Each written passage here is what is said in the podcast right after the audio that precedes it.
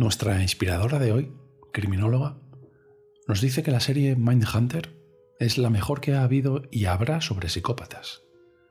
Y como hablamos en el podcast, estoy de acuerdo con ella no solo por el contenido, que es a lo que se refiere ella, sino además por la impecable factura de la serie, producida y dirigida en sus primeros capítulos por David Fincher.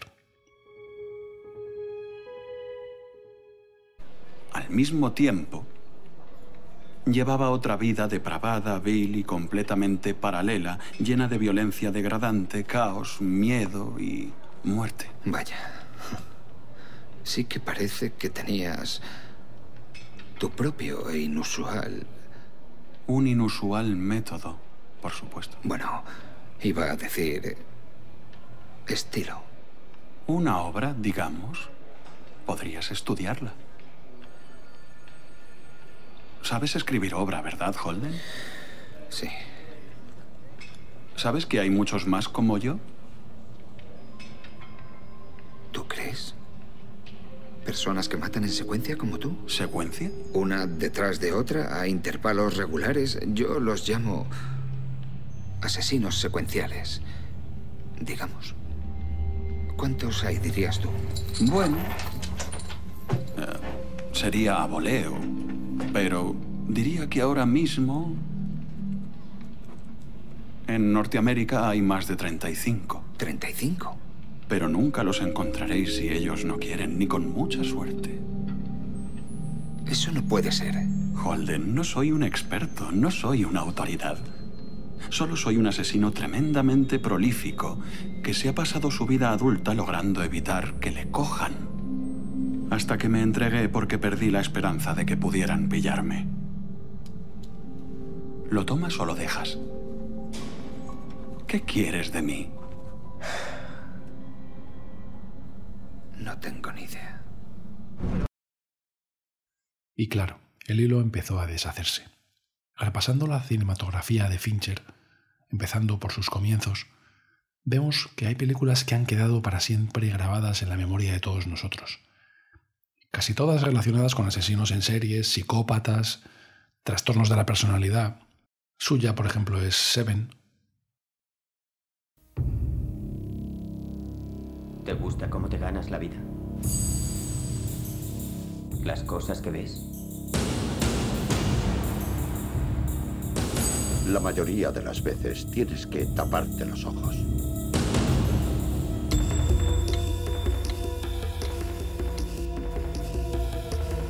Te retiras. Seis días más y te habrás largado. ¿Cuánto llevas viviendo aquí? Demasiado. Permaneceremos juntos día y noche hasta que me retire.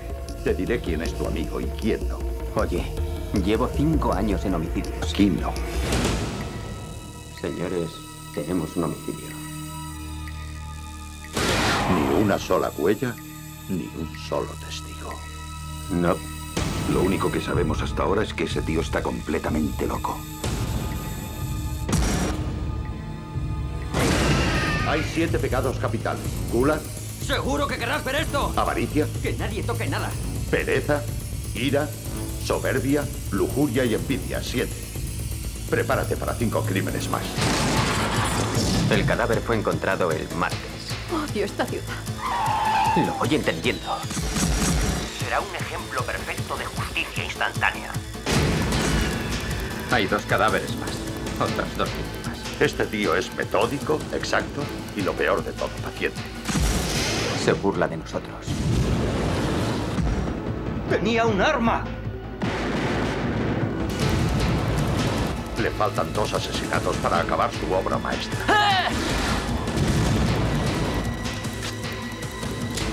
Acabemos con esto.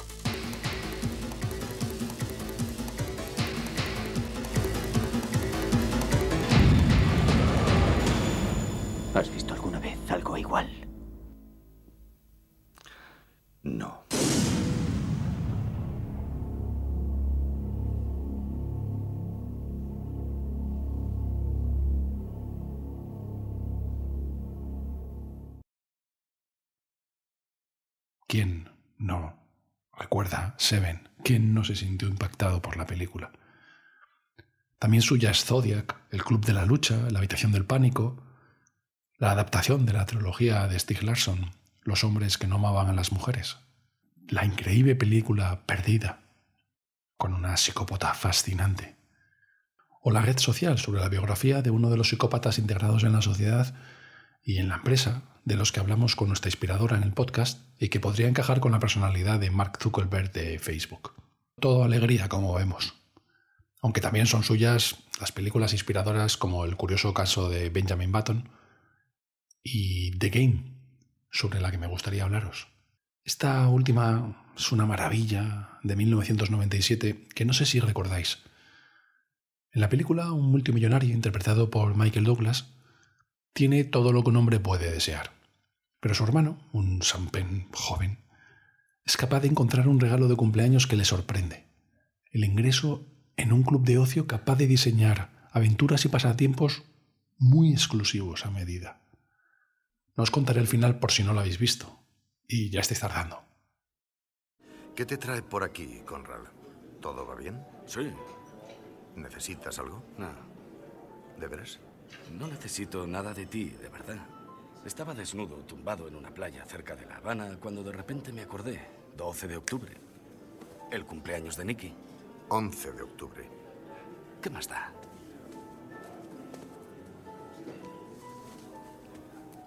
Esto es para ti. ¿Qué es? ¿Qué se le regala a un hombre que lo tiene todo? Centro de recreo y servicios. Ya pertenezco a un club de golf. Llama a ese número. ¿Para qué? Te hacen la vida divertida. ¿Divertida?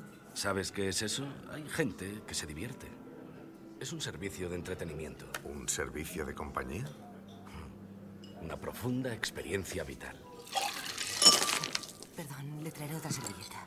No importa, déjelo. Dime que llamarás. Te he dicho que sí. No lo has dicho. ¿Sigues bajo tratamiento? ¿Por qué lo preguntas? ¿Van a comer ya los señores? No pretendía que sonara así. No sigo bajo nada. Ni siquiera voy al psiquiatra. Y estoy fenomenal. ¿Le importaría? Seguro que eso te va a gustar. Es lo mejor que me ha pasado en la vida. Llamaré. Hazlo, por tu bien. Ya te lo he dicho, no insistas. Luego llamaré. Lo que ocurre es que detesto las sorpresas. Lo sé.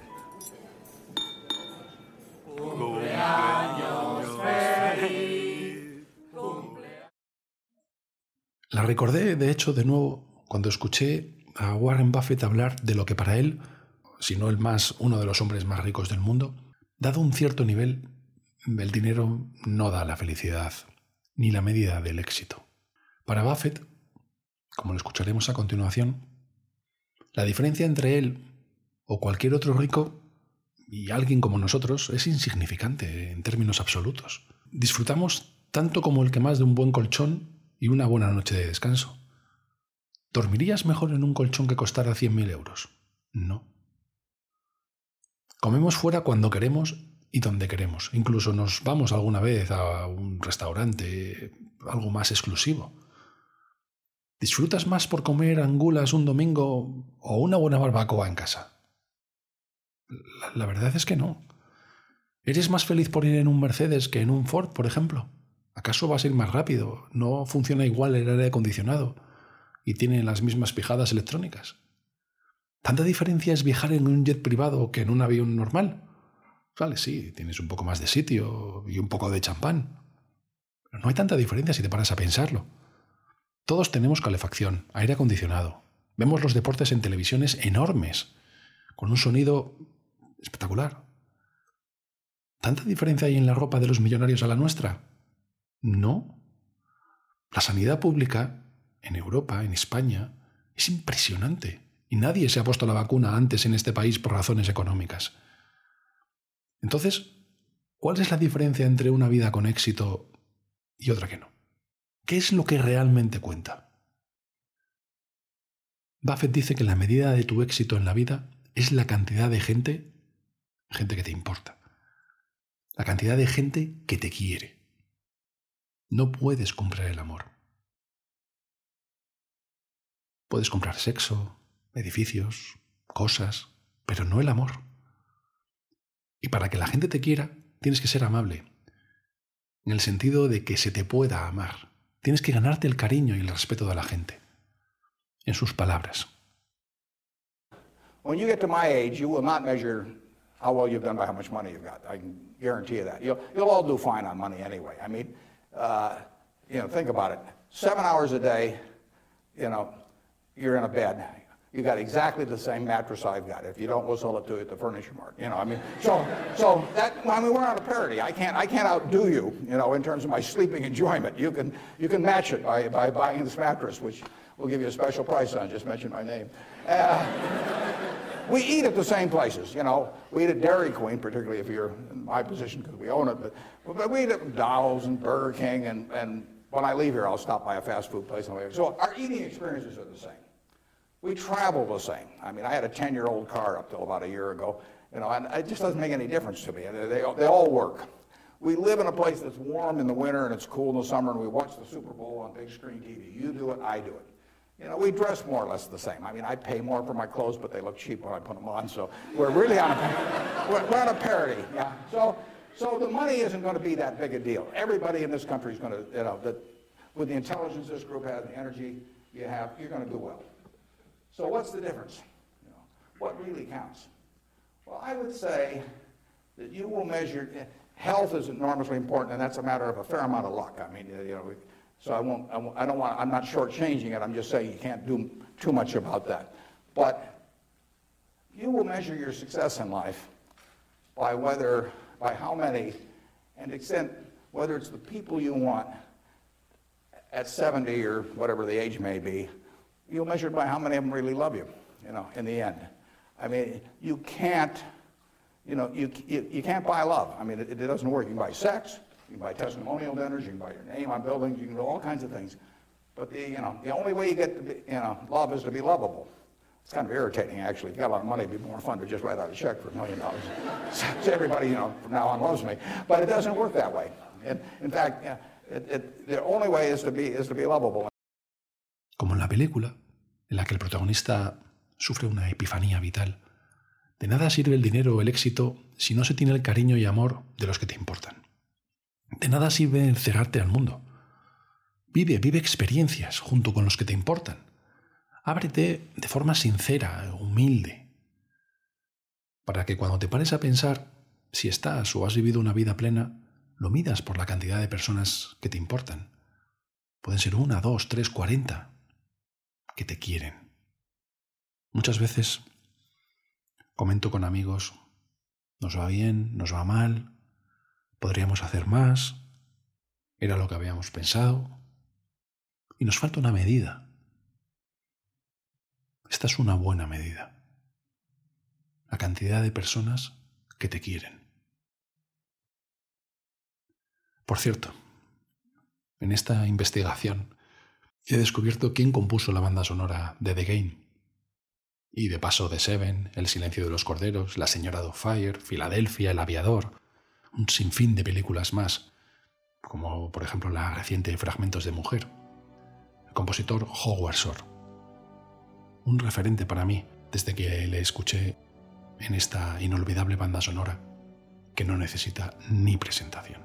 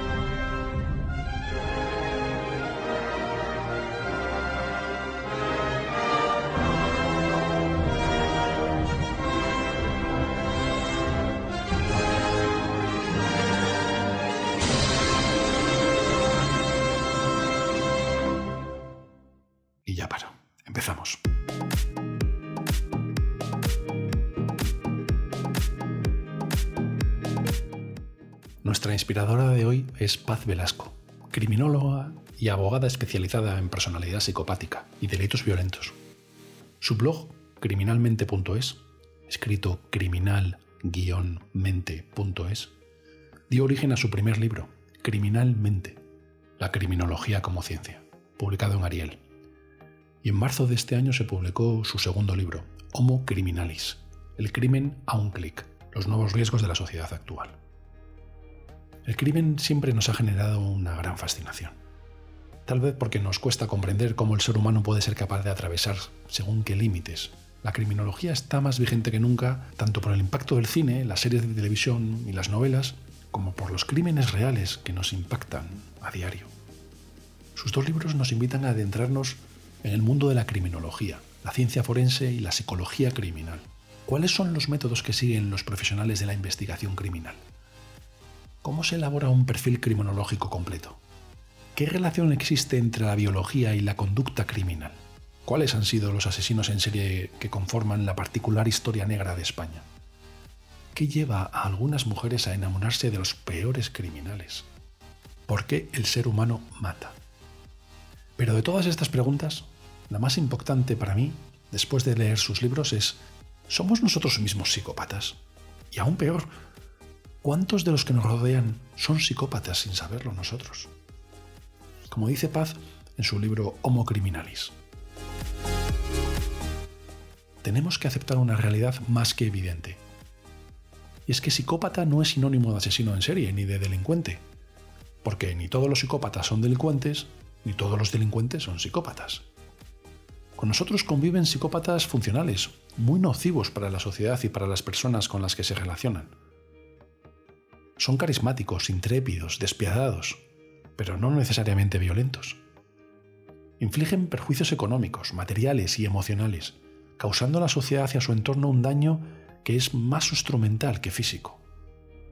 Estos son los más numerosos, los más difíciles de detectar, los que con una habilidad innata se ocultan y enmascaran pasando totalmente desapercibidos, bajo una fachada compensatoria de absoluta normalidad. Porque, en realidad, los psicópatas asesinos en serie son una excepción o una rareza social, a pesar de su extrema visibilidad y del impacto y el morbo mediático que suscitan. El liderazgo que entendemos supone tener una serie de habilidades y utilizarlas para influir en la manera de pensar y de actuar de otras personas, con el fin de lograr determinados objetivos de la manera más eficaz, dentro de una empresa, de una comunidad o en la sociedad. La capacidad que tiene un líder para lograr que la gente haga cosas es más importante que su habilidad para hacer una tarea en particular. Y ahí es donde viene el problema, porque si de algo es capaz un psicópata, es de lograr que los demás hagan lo que él quiere. Sin embargo, los psicópatas fallan en tres ámbitos del liderazgo. Uno, fallan en la forma de tratar a las personas que trabajan con ellos. Fallan por las dificultades que tienen para trabajar en equipo y también fallan por el problema que tienen a la hora de compartir sus ideas con otros. Para que estemos atentos, Paz nos detalla los rasgos de psicopatía que pueden llevar al éxito profesional y al liderazgo. Y te aviso, no, tú no eres un psicópata. Estos son los rasgos. Carisma y capacidad para influir en los demás. Creatividad pensamiento estratégico y gran capacidad analítica, excelentes habilidades para la comunicación, persuasión, ausencia de miedo, seguridad en sí mismos, control emocional, conductas arriesgadas, ausencia de culpa y de remordimientos, establecer metas y objetivos a muy corto plazo, alta concentración, una manipulación despiadada, alta actividad, autodisciplina. Cualidades que admiramos en el liderazgo, pero que pueden señalar a la psicopatía. Además, y ya para rematarnos del todo, Paz reflexiona sobre la posibilidad de que nuestras parejas sean psicópatas. Y no hablamos en broma. Nos pone en alerta con estas señales. humillaciones y desprecio. Deja de hablar a la víctima, desaparece sin dar explicaciones, se burla de ella o le hace constantes reproches. Llega a mostrarse seductor con otros delante de ella para herirla emocionalmente, haciéndole ver que le interesan otras personas. Manipulación, miente. Va ajustando su mentira hasta que sea creíble. Conductas de coerción e intimidación para asegurarse el silencio de la víctima. Descalificaciones o ridiculizaciones tanto en público como en privado. Más señales. Intento de control y aislamiento. Agresividad manifiesta y encubierta. Muestra enfado frecuente y es agresivo verbalmente. Negación de los errores y culpabilización extrema. En general no pide disculpas y si lo hace en realidad no lo siente, ya que volverá a repetir aquello por lo que se ha disculpado. Se niega a discutir las cosas que se preocupan con la víctima y la culpabiliza de la situación. Ausencia total de escrúpulos. Lanza acusaciones contra su pareja a personas del entorno de ambos, lo que no le supone ninguna vergüenza o reparo. Discrepancias en el comportamiento que muestra ante los demás y el que mantienen en su vida privada en casa. Fachada externa de buena apariencia. Maltrato económico, controlando los recursos económicos de la víctima, y maltrato social, provocando el aislamiento de la víctima mediante críticas constantes sobre las personas con las que ella se relaciona. Como ella dice, para que no nos pase, tenemos que leer, tenemos que saber. Y os añado yo, escuchar su podcast criminalmente en Podimo.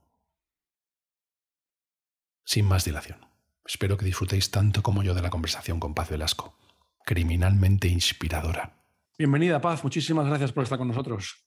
Muchísimas gracias a vosotros por la invitación, un placer, la verdad. Tenía muchísimas ganas de hablar contigo porque te he conocido a raíz de los dos libros que has publicado y me han encantado, primero, me han encantado por la parte de, por el propio contenido, ¿no? Y mm. por esa, es un contenido muy, muy, muy detallado de todas las personalidades, de todas las psicopatías. Está muy bien, además, explicado para gente como, como yo, ¿no? Para el resto de los mortales. Em, y, pero ha generado en mí estos libros por eso quería, tenía muchas ganas de hablar contigo, porque ha generado aquí ciertas, ciertas incertidumbres. Pero antes, ¿de dónde te viene esta fascinación por la criminología? Tengo entendido que es desde muy, muy joven, ¿verdad? Pues desde jovencísima. Yo a veces cuento esta anécdota. Eh, yo cuando iba al colegio y estaba en, primero, segundo de BUP, pues bueno, mis amigas se compraban el Super Pop y yo me compraba el caso. O sea, imagínate. Y, y, mis padres me decían, pero ¿cómo te gusta leer estas cosas?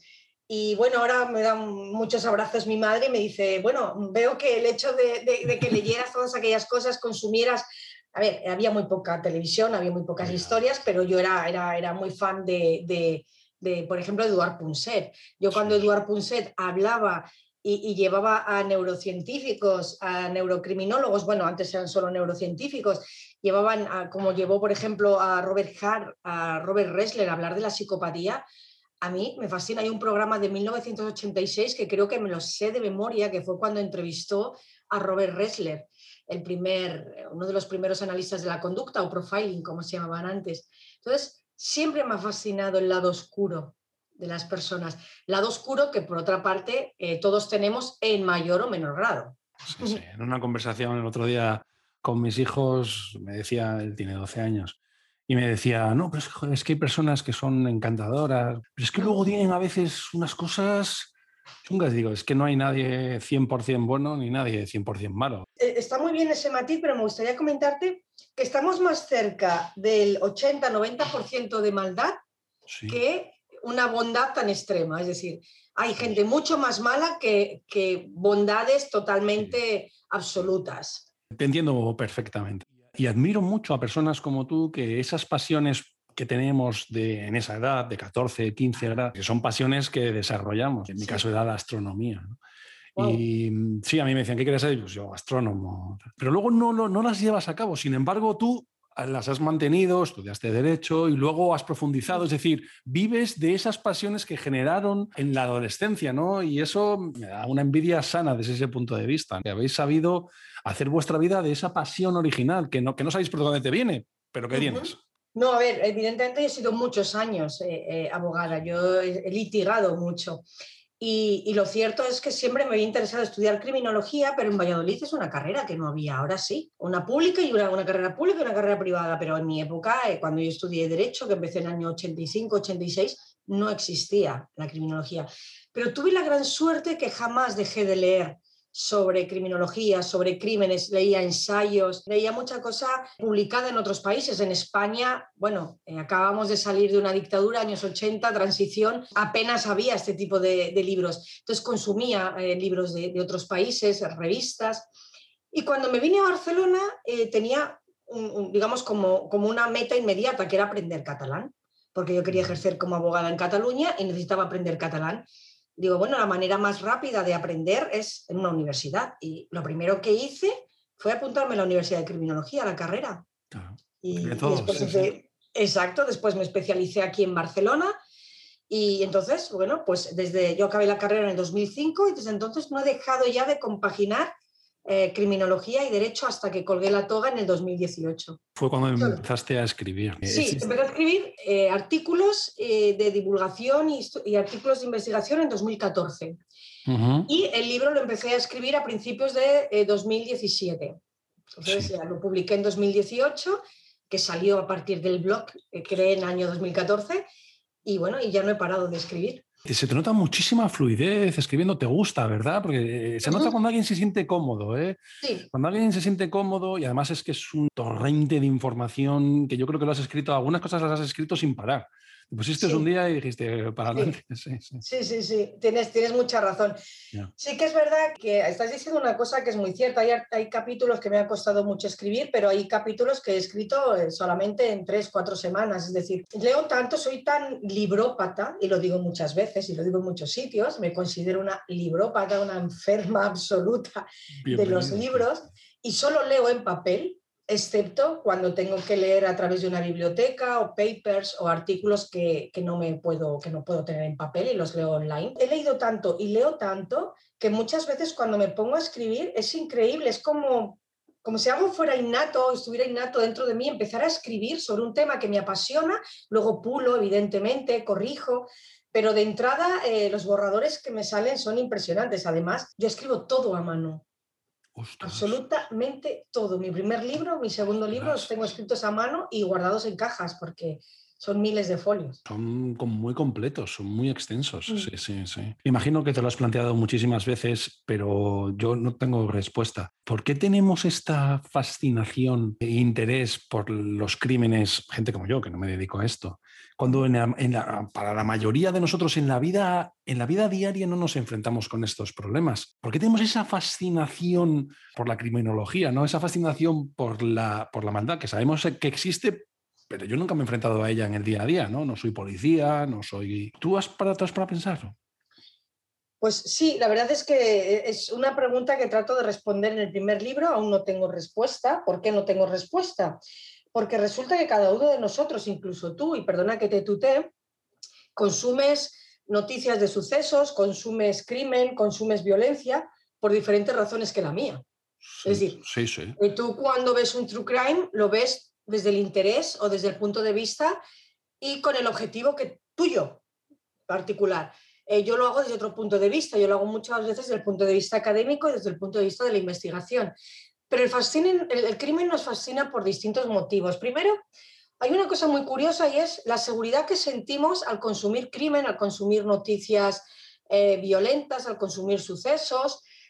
La seguridad de verlo desde el otro lado de la pantalla. Yo estoy aquí tranquilamente, fíjate qué terrible, fíjate qué señor más malo, fíjate qué asesino más aberrante, pero yo estoy en mi casa y no puedo apartar la vista de lo que me están contando, de esas escenas terribles que a veces salen en los True Crime y quiero saber por qué. ¿Por qué lo has hecho? Em, ¿Qué te pasó eh, en la infancia? ¿Ha influido alguna, alguna conducta de tus padres? ¿Ha influido tu biología? ¿Ha influido tu entorno? Todas esas son preguntas que nos, bueno, que nos hacemos como, como seres humanos para tratar de contestar una pregunta que aún no tiene respuesta y es ¿por qué matamos a nuestros semejantes? Hay muchas respuestas porque el crimen es multifactorial y es multicausal.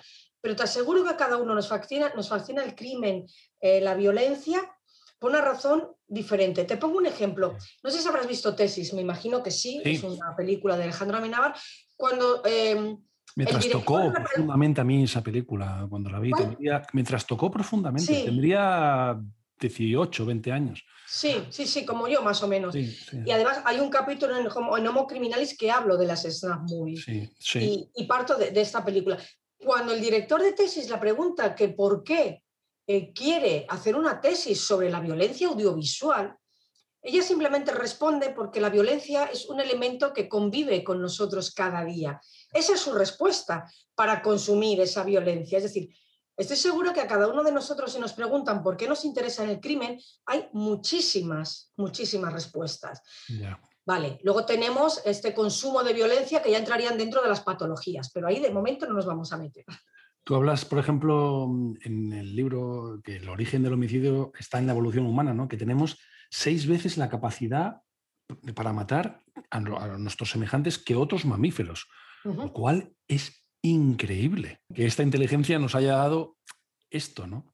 Y hay algo que me, que me llamó la atención y es, dices, hasta la revolución industrial, en 1800 más o menos, la gente estaba demasiado ocupada en sobrevivir. Eh, Es verdad, los hombres y mujeres se conformaron, la sociedad del siglo XVIII no tenían ni tiempo para pensar en sus necesidades psicológicas, ni mucho menos en fantasías de... Pero siempre ha existido, lo que pasa que es verdad que es que antes estábamos preocupados en tirar para adelante. Entonces, ¿puede que esta ociosidad y esta falta tal haya generado todavía más maldad?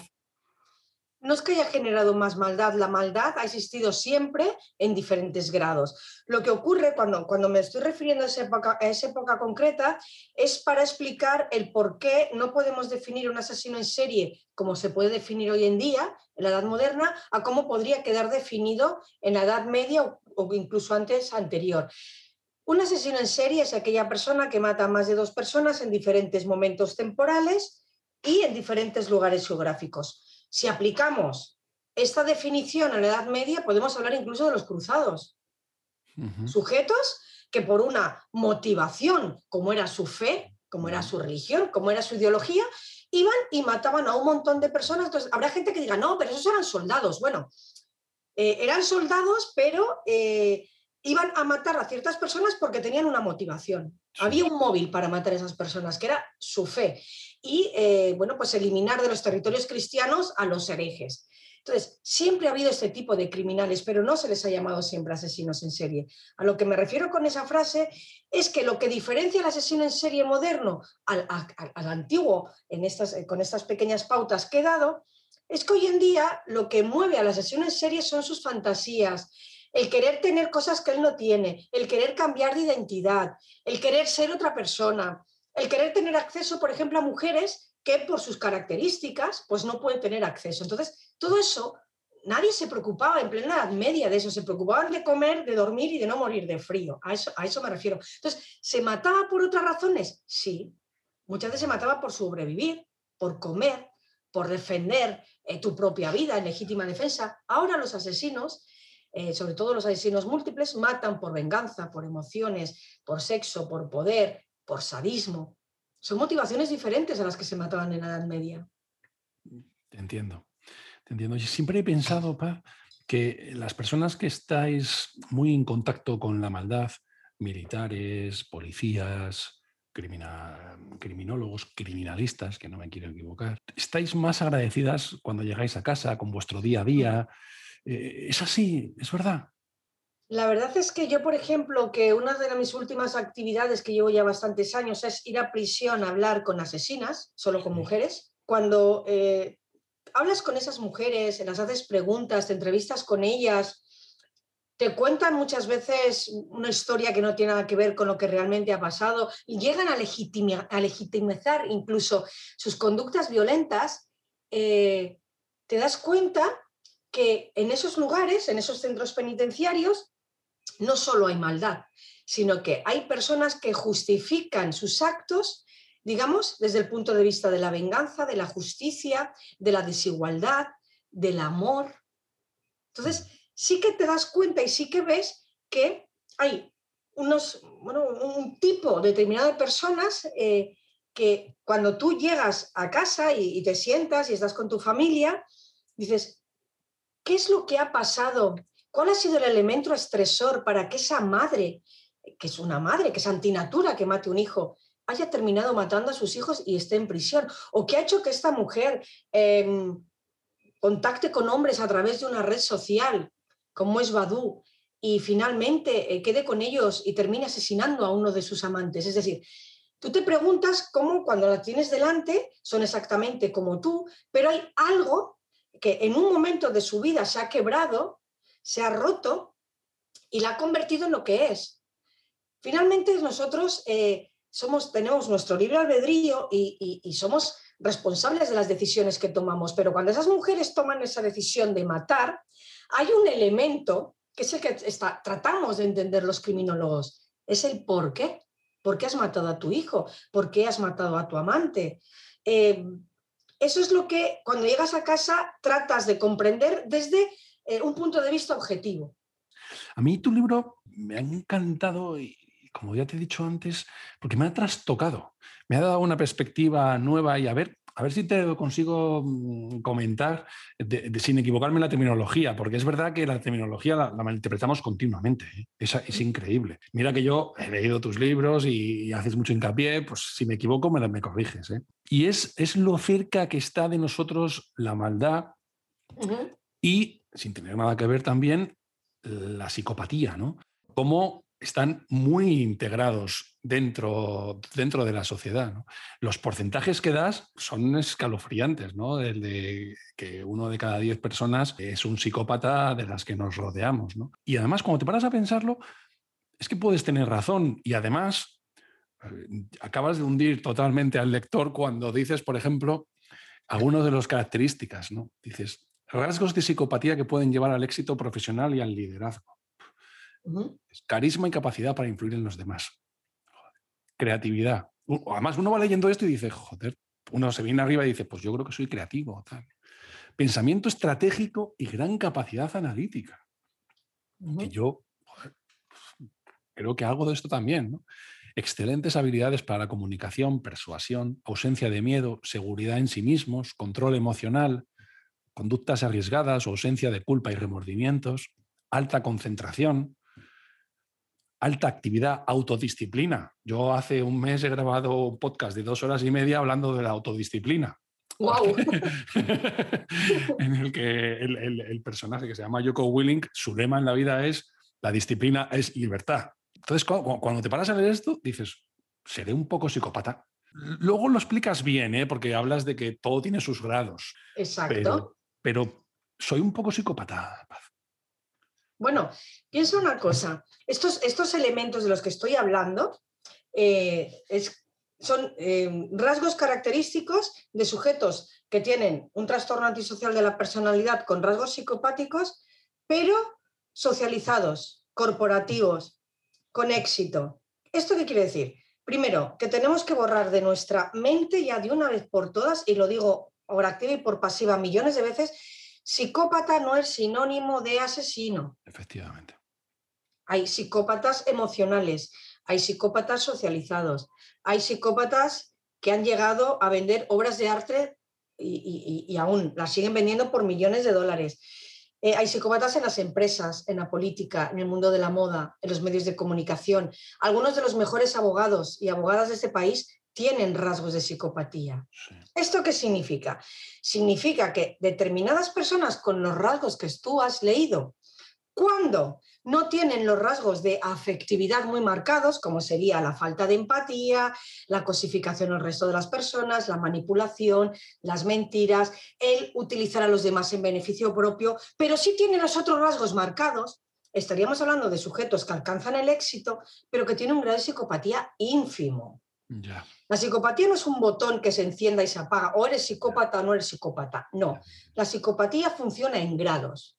Cuando un sujeto tiene los rasgos que se establecen para un trastorno antisocial de la personalidad y además tiene unos rasgos de antisocialidad muy marcados, estamos o podemos llegar a un psicópata eh, criminal. Es decir, la psicopatía son dos grandes grupos de rasgos, rasgos afectivos es que te he dicho, la falta de la ausencia de miedo, la falta de empatía, el abuso de los demás.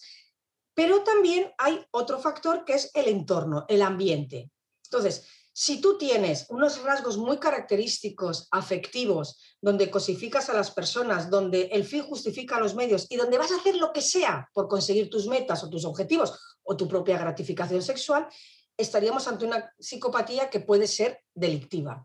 Ahora, cuando tú tienes más marcados los otros rasgos y tu objetivo es convertirte en el vicepresidente de una multinacional, probablemente también utilices a los demás para llegar, prescindas de determinadas personas, estés días sin dormir, estés muy concentrado, quieras ganar mucho dinero, pero eso no te convierte en un psicópata criminal. Te puede convertir en un psicópata corporativo que llegues a vivir solo para y por los números.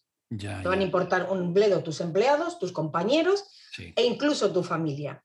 Entonces, quedémonos con que la psicopatía no es sinónimo de eh, asesinos y que hay determinados rasgos de psicopatía, que hay sujetos con unos rasgos muy, muy peculiares de personalidad y de forma de actuar que pueden llevarles al éxito profesional. Hay profesiones y sujetos que cuando no tienen estos determinados rasgos pueden llegar a, utilizar o, a llegar a trabajar en profesiones como puede ser un desactivador de explosivos, eh, un bombero o profesiones que se necesita una altísima concentración, baja tolerancia eh, al, miedo y al estrés, eh, personas mm, con una disciplina absoluta, de estas que no les tiembla el pulso para hacer una situación de riesgo que a ti y a mí nos temblaría el pulso a la primera. Entonces, pensemos que hay rasgos de psicopatía que favorecen a la sociedad y a determinadas profesiones. Tú dices en el libro, la gran mayoría de psicópatas que hay en nuestra sociedad no están cumpliendo una cadena en prisión, una condena en prisión, sino que están ocupando importantes puestos de trabajo en diferentes profesiones, gracias a su capacidad de mentir y manipular, su arrogancia y a su insensibilidad. Yo estaba, yo hice algunas fotos de tu libro y estaba en una cena con seis amigos y en un momento de la cena, pues, pues te voy a entrevistar, voy a hablar con Pac y, dije, ¿quién es? Tal, y digo, pues, me pasa muchas veces, ¿no? Y ya tenía unas fotos que había hecho para hablar contigo ahí del libro y ya empecé a leérselo. Bueno, es que fue uno decía, no, es que yo, es que yo tengo uno en mi empresa, que es su jefe, que es que es así totalmente. Y es verdad, como te decía que tu libro angustia un poco, porque da la impresión de que estamos estamos a veces rodeados de estas personas, porque tú además explicas muchísimos casos de manipulación, cómo llamarlo, de, como de, influencia amorosa, de seducción es la palabra, eh, con casos escalofriantes que además explicas y resumes muy bien. Y a mí me entró, nos entró un poco de angustia de decir, oye, ¿Cuántas personas de nuestro entorno estamos siendo víctimas de su seducción o de su psicopatía? No estamos hablando de algo criminal, ¿eh? sino algo realmente perjudicial para una relación. Hablas también de lo que es 20 señales que emiten si tu pareja es un psicópata. Simpatía, mm. encanto superficial, magnetismo, bombardeo de amor al principio de una relación. ¿Quién no ha tenido esto? ¿no? Habla también de mentiras constantes. Eh, entonces, es, verdad que nos llamó la atención y me llama la atención es cómo poder, primero, ser conscientes de que existe, de que a nuestro alrededor, en lo que a nuestro alrededor existe un grado de psicopatía bastante alto, eso es indudable. Y segundo es cómo ser capaz de identificarlo, ¿no? Para, para no caer en esa seducción, en esa manipulación a veces es muy, muy, muy, muy complicado de, verlo. Mira, por ejemplo, tú has dicho una cosa era muy importante, has estado con unos amigos cenando, has leído una serie de pautas y lo ha identificado. Es muy difícil identificar muchísimas veces un compañero psicópata y más una pareja psicópata. Muchas veces cuando nos damos cuenta de que tenemos una pareja psicópata o de que eh, una amiga tiene una pareja psicópata, en muchas ocasiones ya es demasiado tarde. Ahora está muy de moda estos, estos tipos de don Juan digitales que enamoran a mujeres para finalmente simplemente, bueno, pues eh, eh, estafarlas e, intentarlas, bueno, pues llevarse parte, parte de su patrimonio. Pero hay tres claves. Yo creo que hay tres claves. Una de ellas es, en cuanto tú conoces a este tipo de persona, quiere agradarte tanto, quiere caerte tan sumamente bien que lo que va a hacer es intentar, pues ese, bombardeo, en el caso de una, de una, relación que quiera conseguir una relación sentimental contigo, es un bombardeo de amor, pero son estas personas que son súper encantadoras desde el principio, que dices, jolín, qué, qué tío, qué tía más guay, qué lista, qué inteligente, fíjate, me ha dicho que me va a llamar, he conectado enseguida, ojo, con esto se conecta enseguida. Ya. La segunda es que pasado un corto periodo de tiempo te va a pedir algo. Va a necesitar algo de ti, oye, ¿me puedes hacer este favor? Oye, ¿te importaría quedar? Mira, esto no lo entiendo bien en el trabajo, eh, ¿te importaría decirme tú cómo lo haces? Para, de este modo, bueno, empezar a acercarse a ti y darte estas palmaditas en la espalda de, ostras, qué bueno eres, muchísimas gracias, no lo había logrado sin ti. Y una vez que tú empiezas a tener confianza con él, a contarle cosas, ahí ya la liado. Ahí ya estás mm, tocado y hundido. A estas personas no se les puede contar nada personal, nada íntimo, eh, no puedes, si es posible, presentarle a tu pareja porque te la intentan levantar. Es decir, son personas muy, muy particulares y están en el trabajo, en la familia, en nuestros amigos, en nuestra vida sentimental, están en todos los sitios. Pero con eh, lo que has comentado de los, 20, de los 20 rasgos, que no son míos, son unos rasgos que saqué de un libro maravilloso de Iñaki Piñuel, que se llama Amor Cero, estas 20, estos 20 puntos, o cuando doy algunas clases de, psicopatía emocional, hay muchas mujeres que dicen, ostras, es que tiene los 20. bueno, pues vamos a leer todos un poquito más, porque estamos hartos, toda la sociedad, periodistas, medios de comunicación, de hablar de psicópatas criminales que no, que esos les detiene la policía y están en prisión. Preocupémonos por los que arruinan familias, los que arruinan vidas, los que arruinan corazones, los que arruinan empresas, los que arruinan países. Entonces, Para, un, para un psicópata hay una cosa muy importante y es que mm, la vida es como una partida de ajedrez. Hay tres tipos de piezas. Están ellos, están los peones, que son los que pueden utilizar, y las personas que se van a unir y acercar a ellos para conseguir también una serie de beneficios. Y luego están las otras, las otras piezas del ajedrez, que son los que saben o sabemos identificarlos por algunas características. ¿De acuerdo? En resumen, es muy difícil, pero no es imposible detectar a una persona con determinados rasgos de psicopatía. La característica principal es que van a querer abusar de tus derechos, van a querer utilizarte, van a querer cosificarte y para eso van a hacer lo que sea, seducirte, mentir, manipularte, lo que sea necesario. Y siempre se acercan a alguien particular, especial, del que quieren algo. No se acercan a cualquiera. Si alguien se acerca a ti, es porque quieren algo de ti. Has dicho algo que me encanta, es lee un poquito, porque es que es verdad. Fíjate, a mí me pasa como a ti, ¿eh? tengo devoción por los libros pero mm. nunca había leído sobre esto. había leído mucho sobre sesgos psicológicos muy relacionados con la inversión, pero nunca había leído algo, algo como esto. Y es algo muy complejo porque, claro, es que la, la, línea es muy gris, la línea es, es, muy fina entre lo que es alguien excepcional, alguien inspirador, este podcast se llama inspirador, buscamos a personas que realmente logren inspirar eh, frente a alguien que, porque además es que esas personas suelen ser modelos o suelen ser gente que dice, mira, este tío, ¿no? Como el dinero, el dinero llama dinero, ¿no? Pues eh, en este caso, seducción o, este tipo de influencia llama a más influencia, ¿no? Entonces, trastoca un poco tu libro cuando dices, tengo que estar un poco más alerta porque hay algunas relaciones, gracias a Dios, del pasado, que realmente me sentí utilizado y, realmente no voy a decir que es un psicópata o una psicópata porque es, grave, ¿no? Pero sí es verdad que que tiene determinados rasgos de psicopatía gracias a los cuales o ha conseguido el éxito o gracias a los cuales ha conseguido algo de ti. psicópatas puros, puros, puros, puros, puros son los psicópatas primarios y son los que están en prisión. Estos sujetos son aquellos que llevan a cabo conductas muy, muy, eh, muy aberrantes contra los demás, son los asesinos. Pero luego tenemos psicópatas, bueno, pues que viven entre nosotros, que llegan a, incluso a dirigir países. Porque tienen estos rasgos de los que tú has hablado antes. Sí, sí, totalmente. ¿Por qué no habrá habido más información o conocimiento al respecto? Pues yo creo que una parte del éxito, y es, y es tuyo, es llamarlo psicópata. Porque puedes decir, no, es que este es un cabrón, o este está. No, no, no, no. Es una parte. hay un tipo especial de psicópata, ¿eh? Pero al llamarlo psicópata ya ponen en alerta. Le dices, Pues lo puedes llamar psicoputa. Totalmente. Oye, qué buena esa. qué buena, pa. Porque psicópata es un término eh, que, refiere a una patología y el psicoputa es este que te hace la vida imposible en la universidad, en el trabajo, en tu propio grupo de amigos que siempre te está tocando las narices. Y claro, no le puedes llamar psicópata, pues bueno, pues esto que quede, como no nos oye nadie, que quede entre nosotros. Tu libro, aparte de, aparte de ser súper interesante en la parte más de perfiles y demás, y, mucha explicación de casos, es muy completo en esto, ¿no? Y por eso me, han encantado. Hay, hay, otra parte de tu divulgación en, la que hablas del papel de los medios de comunicación. Y recientemente he podido ver el documental en el que participas de Netflix, del caso Baninkoff, que pone los pelos de punta, eh, como muchas otras cosas que hemos escuchado, malentendidos de la justicia, ¿no?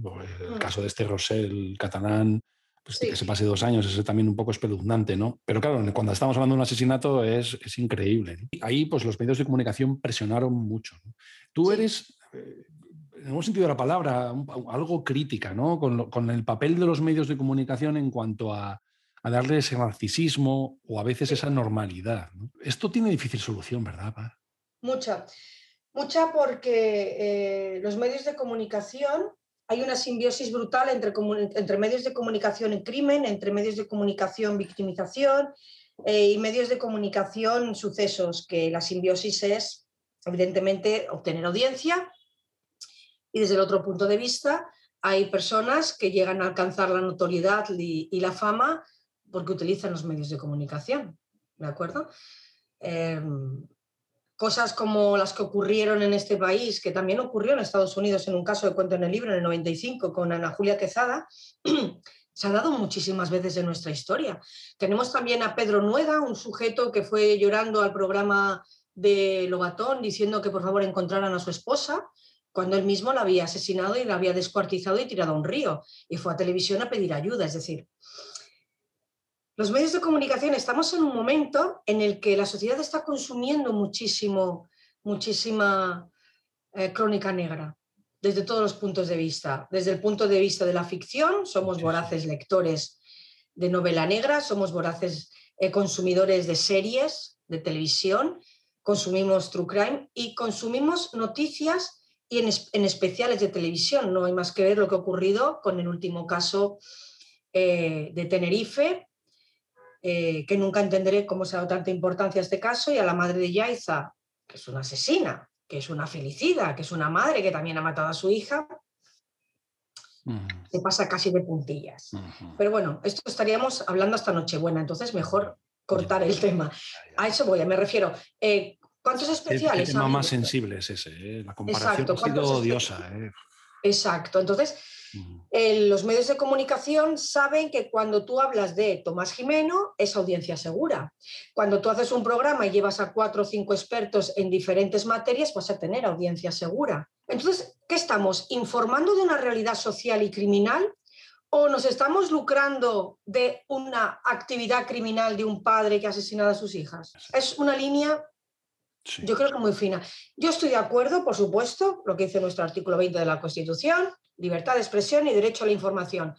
Pero derecho a la información, no a recrearse. Para agradecer tu tiempo, me gustaría enviarte un libro, Paz. de estaba, te ibas a regalar uno, pero he cambiado de opinión en la conversación después de hablar de novela negra. No sé si eres consumidora. Es verdad que estamos hasta arriba de novela negra. ¿eh? Soy consumidora de novela negra, sí. Sí, sí, sí. Yo, a mí me encanta y además tengo un buen amigo que es un experto y, me recomienda. Pues mira, pues te voy a regalar dos libros.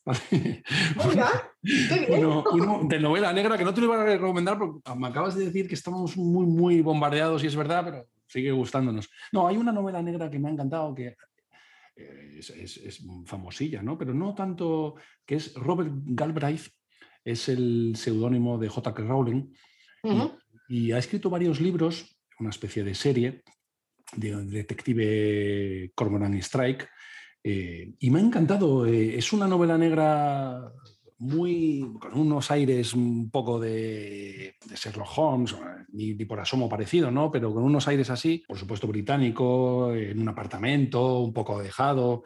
Y el primer libro, que se llama El canto del cuco, es, es fascinante. Ya ha escrito cinco. De hecho, No esta semana, conozco. pues esta semana, esta semana salía el quinto libro, pero pre- precisamente publicado en español y en catalán. Yo no pude esperar y lo leí en inglés porque la verdad es que uf, engancha, engancha mucho. Pues espero, es, es J.K. Rowling. A mí es que me encantó, Vale. me encantó, me encantó Harry Potter y Sí, yo también he leído Harry Potter, a mí me, me- me gusta, porque es que, fíjate, eh, volviendo a la criminología, es que hasta en Harry Potter hay criminología. Sí, ¿dónde? sí. ¿Dónde? ¿Dónde ves tú la criminología en una serie como, una, bueno, una serie tan larga como, como Harry ya, Potter? ya, ya, ya. Ah, bueno, sí, claro, claro, claro. En las razones que llevan a algunos a ejercer el lado del mal. Correcto. Las ahí motivaciones. está muy marcada, la maldad está muy marcada. ¿no? Exacto, está muy bien definida y además no solo está definida a nivel de, de rasgos de personalidad, sino también con una estética muy definida, que es lo que suele pasar en las películas o en, o en las novelas negras. Entonces, las motivaciones más antiguas del mundo y que siguen estando vigentes son las pasiones y las emociones. Y esto aparece en todas las, en todas las- en los libros de, de- de Harry Potter. Es Sí, decir, al final sí, es la historia de una venganza. Pues los libros de Robert Galbraith, que es el seudónimo de ella, eh, que lo ha utilizado para esta serie, están escritos muy parecidos a Harry Potter, pero para adultos y llevado al término de la no- novela negra. A mí me han encantado y lo he regalado muchísimo y es que la gente me ha dado las gracias diciendo, Pues me hace mucha ilusión. Me alegro, es, es suave, ¿eh? no es. No, Mm. es, no, es. no y, y hablando de sesgos antes, eh, hace varios, ya igual hace un año, hablamos con Ancho Sánchez, que nos recomendó un libro de Daniel Kahneman, premio Nobel, Pensar rápido, pensar despacio, eh, que habla muchísimo de sesgos. Y no- cuando le, le hice a él la pregunta, que te voy a hacer a ti a continuación, de qué libro le había marcado, eh, me dijo, "Joder, a mí, pensar rápido y pensar despacio. Yo ya he oído hablar de él, pero me animó a leerlo, me ha cambiado la vida. La verdad es que cuando hablamos de esos sesgos que tenemos, te hace, como en caso de tus libros, despertar un poco, ¿no? Decir, vamos a estar atentos porque es que estamos, somos susceptibles, ¿no? Somos vulnerables. Es un libro voluminoso, pero... Oh, genial, me encantan los libros voluminosos. Me encantan. Sí, sí, sí. El último que me he leído dos veces, además, es el de Sapiens, y me lo leí hace tiempo y me lo he vuelto a leer para preparar unas clases y unos cursos de verano, y me apasionan los libros que pesan, que tienen muchas páginas. Sí, es una manía. a mí- sí, a mí no me asustan, pero tanto como... sí. El libro de Sapiens es, es- es fascinante, no me extraña el éxito que ha tenido. Yo me he leído sus libros posteriores y han sido un poco de decepción. No eran Yo me tan, quedo en Sapiens. ya, ¿Por no eran tan reveladores como, como. Sapiens, ¿no? tan, tan ejemplificados. ¿Qué libros han marcado tu carrera a nivel criminalístico? A ni- ¿Qué, qué libros tienes ahí de referencia en la cabeza mm, que han sido pilares para ti? Yo recuerdo que me leí muy jovencita A Sangre Fría, de Truman Capote, y yo pensé que era una historia de ficción. Yo cuando leí A Sangre Fría, yo pensé que era una novela, era, era, era, era muy jovencita. Uno es A Sangre Fría, otro, aunque dirás, "Mm, esto no tiene mucho que ver, pero te daré la razón, es El nombre de la rosa de Humberto Eco.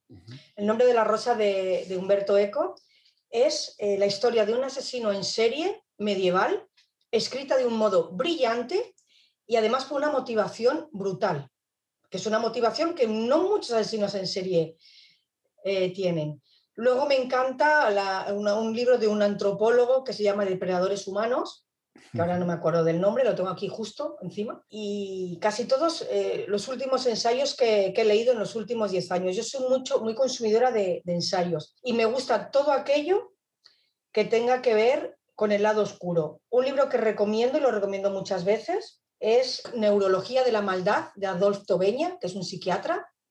Y luego este, que es, yo creo que me lo sé de memoria, os lo voy a enseñar, porque te lo voy a enseñar, que es Hacer el Mal de Julia Shaw, Tiene más post-it que páginas. Sí, bueno, todos mis libros eh, los, tienen, los tengo aquí, no los puedes ver, pero casi todos están así.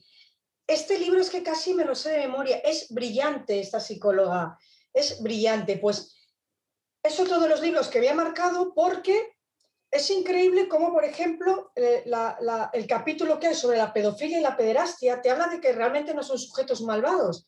Te explica científicamente por qué ellos no tienen esos rasgos de maldad, sino que lo que tienen es una patología y una parafilia, de modo que no se les puede considerar malvados. Entonces, tratar de explicar en un libro que un pedófilo no es un sujeto malvado, ojo. Y lo hace muy bien, lo hace muy bien. Entonces, como verás, eh, son casi siempre libros que tienen que ver con, con, ese, con ese lado oscuro de, del Claro, por supuesto, sí, sí, es tu pasión y es tu... Sí, pero además desde, ya te digo, desde muy, muy, muy jovencita. ¿Vas a seguir escribiendo? Sí, por supuesto que voy a seguir escribiendo. Ahora tengo las neuronas eh, nada, secas, están las pobrecitas que quieren irse de vacaciones. Pero sí, espero empezar en, en, noviembre ya con borradores nuevos. Pero hasta noviembre me voy a dar esa licencia que eh, ha salido el libro en marzo, es decir, sí, sí, sí, me voy a tomar estos, estos meses. Sí que ya, ya estoy haciendo aquí un brainstorming, siempre llevo cuadernos y siempre voy tomando notas o veo muchísimos eh, documentales, algunos en inglés porque no, están, no han llegado a España, consumo mucha tele americana y, y, bueno, estos son los, los reyes de, de, de todo ese tipo de, de series y, y de, documentales y de todos aprendo algo. De sí. todos aprendo algo. Los tengo que ver solas por, sola porque ya mi familia no quiere oír hablar del tema. Pero, pero sí, sí, aprendo muchísimo viendo documentales. Eh, he descubierto que en YouTube hay muchísimas series americanas completas que están de acceso gratuito y hay una serie que se llama Mujeres Asesinas, que sale sí, una, sí. una, gran investigadora del FBI que me ha quedado fascinada. Y, y, está completa en YouTube, de modo que se puede ver de modo, de modo gratuito. Sí, es increíble la calidad de algunas series. La última de David Fincher. Mindhunter. Ah, claro, se me ha ido el nombre. Impresionante de dirección, de ambientación, de... Me imagino que está bien hecha, construida desde el punto de vista fidedigno, ¿no? Al ser ¿Te refieres? Sí, sí, las dos partes son sí, excelentes. Sí. Yo creo que es la mejor serie que hay y que ha habido y dirás, hombre, esto es un poco tener una bola de cristal, pero y que habrá acerca de los analistas de la conducta, de cómo surge realmente la BSU, la, la, Unidad de Ciencias del Comportamiento en Estados Unidos, y es totalmente real. Lo único que no es real es las vidas de los, de los protagonistas, que son Douglas y, y Ressler, y Hamburgues, pero el resto es absolutamente todo real, todo, todo. Sí. No, el que lo ha visto no tiene ninguna duda de que es lo mejor que ha visto de ese tipo de, sí. de ficción, ¿no? Porque es que es, es, es, fascinante. Te puede gustar más o menos, pero es fascinante como documento y como arte, ambas sí. cosas. Yo en uno de mis capítulos del podcast de la segunda temporada dedico un solo capítulo a, a Mindhunter porque eh, me gusta, o sea, lo que analizo de la serie es bueno, mmm, que, que, que, la gente no crea que es ficción, que, que Douglas y Ressler fueron a hablar con toda esa gente a prisión y son a los que se les ocurrió decir, oye, mm, pues para entender un poco los porqués deberíamos tratar de hablar con, con estos sujetos y estos criminales que, que bueno, que, que, están cumpliendo casi todos los que salen, pues cadena perpetua, por supuesto. Totalmente. Ha sido un placer hablar contigo, Paz. Muchísimas gracias. Tenía muchas ganas. Repetimos cuando quieras. Si quieres algún tema que te interese, cuando te vuelva a apetecer, aquí has estoy. Cometido, has cometido un error. No, en absoluto. Esto, mira, también es cierto que, que, esto no se lo digo a todo el mundo. Últimamente me hacen muchas entrevistas, incluso he tenido problemas con una periodista. Eh, pero si estoy cómoda y si yo veo que la persona que está al otro lado eh, conecta conmigo, sobre todo en, en esta sí, conversación, sí, eh, te estoy viendo muy interesado en algunos temas y que controlas el tema, aunque tú creas que no. Eh, me gusta repetir. Ahora, cuando me hacen una entrevista, llegan, sacan un papel, oye, y, y, te van haciendo preguntas que ves que les da igual una que tres, ya. pues no suelo repetir. Es, es, el novato, como no soy periodista, pues no, no, no, no, pero no, no sé hacer preguntas. Me ha encantado. Muchísimas gracias por tu tiempo, Paz. Hasta la próxima. Hasta la próxima.